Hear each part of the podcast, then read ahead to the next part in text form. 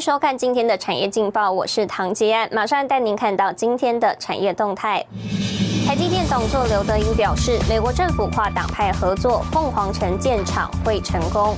联发科第一季营收创高，西辉达开发笔电平台股价再起攻势。台湾大首先通过官方验证，五 G 涵盖率达阵。IC 面板供应紧缺，三星传高层来台布料。来关心台股。欧美股走低，台股今天开低震荡，盘中大涨超过一百七十点，突破前波高点，来到一万七千零三十四点，续创台股盘中历史新高。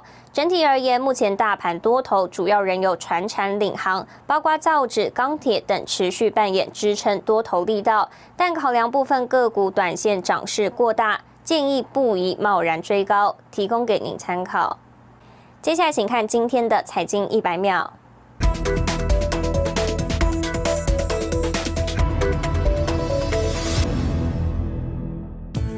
美国财政部四月十五日将发布拜登政府首份半年度汇率政策报告。彭博十二日引述知情人士称，在最新汇率政策报告中，中国不会被列为汇率操纵国。据日本经济新闻，华为副董事长徐直军表示，由于美国对华为实施制裁，全球的公司，特别是中国企业，晶片库存短缺，有些只有三到六个月的库存。徐直军坦言，目前全球没有晶片制造商能够替华为将其晶片设计投入生产，并说华为库存不会持续很长时间。台湾机械工会十二日发布机械设备第一季出口值为七十六点一八亿美元，较去年同期成长百分之二十七点四，以新台币计价为两千一百五十九点六七亿元，年增百分之二十点一。机械工会表示，目前厂商接单能见度已看到第三季末，整体产业复苏力道续强。欧洲联盟十二日对进口中国平轧铝材制品寄出临时关税，税率设在百分之十九点三到百分之四十六点七之间。布鲁塞尔当局指出，这些铝制品通过人为低价在欧洲销售。新唐人亚太电视整理报道。美国白宫周一召开半导体执行长峰会，台积电、三星、英特尔等二十家公司高层受邀。美国总统拜登在峰会上提到，中国共产党企图主导半导体供应链，美国应强化国内半导体产业投资，不能再等。另外，与会的台积电董座刘德英也透露，台积电五纳米厂的计划将成为美国最大的外国投资案。今天台积电股价走高，也带领台股上冲，上午一度突破破万七大关。Chips like the one I have here. These chips, these wafers, are batteries, broadband. It's all infrastructure. This is infrastructure. 十二号，美国总统拜登出席白宫召开的半导体执行长峰会。拜登在峰会上表示，中国共产党企图主导半导体供应链，美国应该强化国内半导体产业投资，不能再等。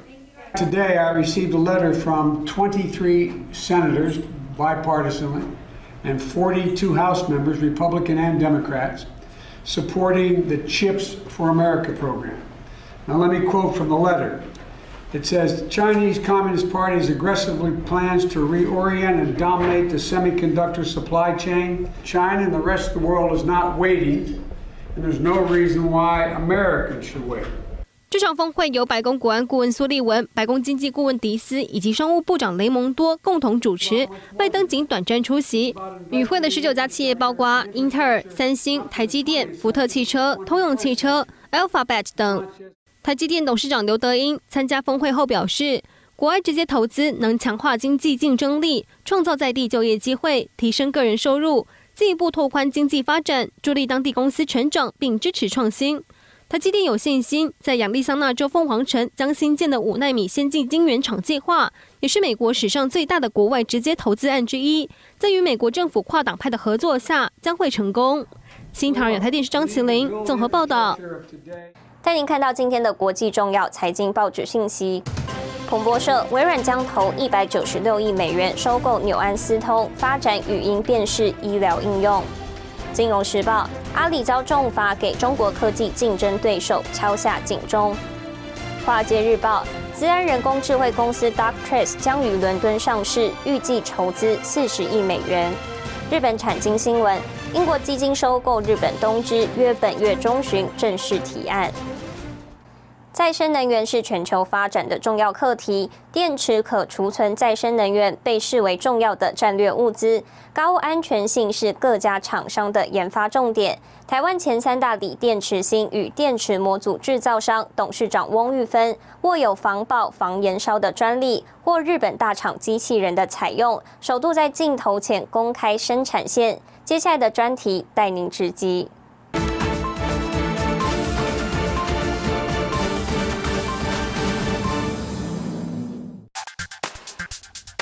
各国陆续对电动车、大型储能设备展开布局，能源需求跟着攀升。研调机构推估，锂电池产业规模，二零二五年总产值达五兆美元，之后每年产值约增一点五兆美元。尤其现在的储能柜，那个都是 megawatt hours 起跳的，那那能量很高，那一烧起来，那整个天空都是黑的。所以呢，我们认为电池的安全就不在话下。就是第一要考量的。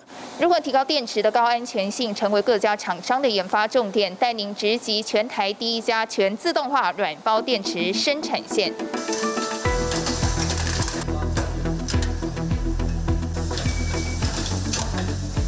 把隔离膜跟极板剪在一起，将大小固定，再经由机械检测进行封装。软包电池不需要金属壳，外观类似铝箔包，规格轻薄短小，是消费电子穿戴装置首选。另一个常见的18650圆柱电池，则用在电动脚踏车、电动摩托车等，因应未来产业需求，业者提升电池性能。18650也可以做到，呃，像是高温，好，或者是低温。那软包的话呢，呃，我们有因为有防爆又有防燃烧，所以非常适合，尤其在国内啊，这个再生能源最需要的储能柜。董事长翁玉芬以电池安全为己任，与工研院合作，将防爆高安全性的锂电池专利材料 Stova 结合公司二十多年电池组装经验，成功开发电池模组，或日本大厂导入机器人应用。印度呢，呃，也很多很大的财团都有找我们，啊，要技术合作。那我们也觉得非常有信心的，应该可以寄转给他们。再生能源是全球的重要课题，电池可储存再生能源被视为重要的战略物资。台湾如果要讲下一个护国神山，我想锂电池绝对是排第一。我预估未来三十年，我觉得我们应该是比我们的研发实力。好，跟我们的技术。翁玉芬坚持品质，从电池芯到电池模组，在台湾一条龙生产，目前产能有一点二四 Gigawatt，为全台前三大。可能联想，翁玉芬原本的工作是财会人员，二十年前因缘际会下接触电池产业，为他带来全新的人生体验。最主要是我喜欢这个产业，我喜欢这个工作，因为我觉得对人类社会有贡献。如果你卖。卖给人家电池会把人家的身家性命哦做了一些伤害，那你怎么半夜睡得着？十六年来，我们没有这一颗电池在外面烧起来，那这个就是嘿，我可以睡得很好 的主要原因。在翁玉芬的笑容背后，是坚强的研发团队和家人的支持。翁玉芬也不负众望，已开发超过两百种的锂电池，持续研发创新，将 MIT 电池拓展国际。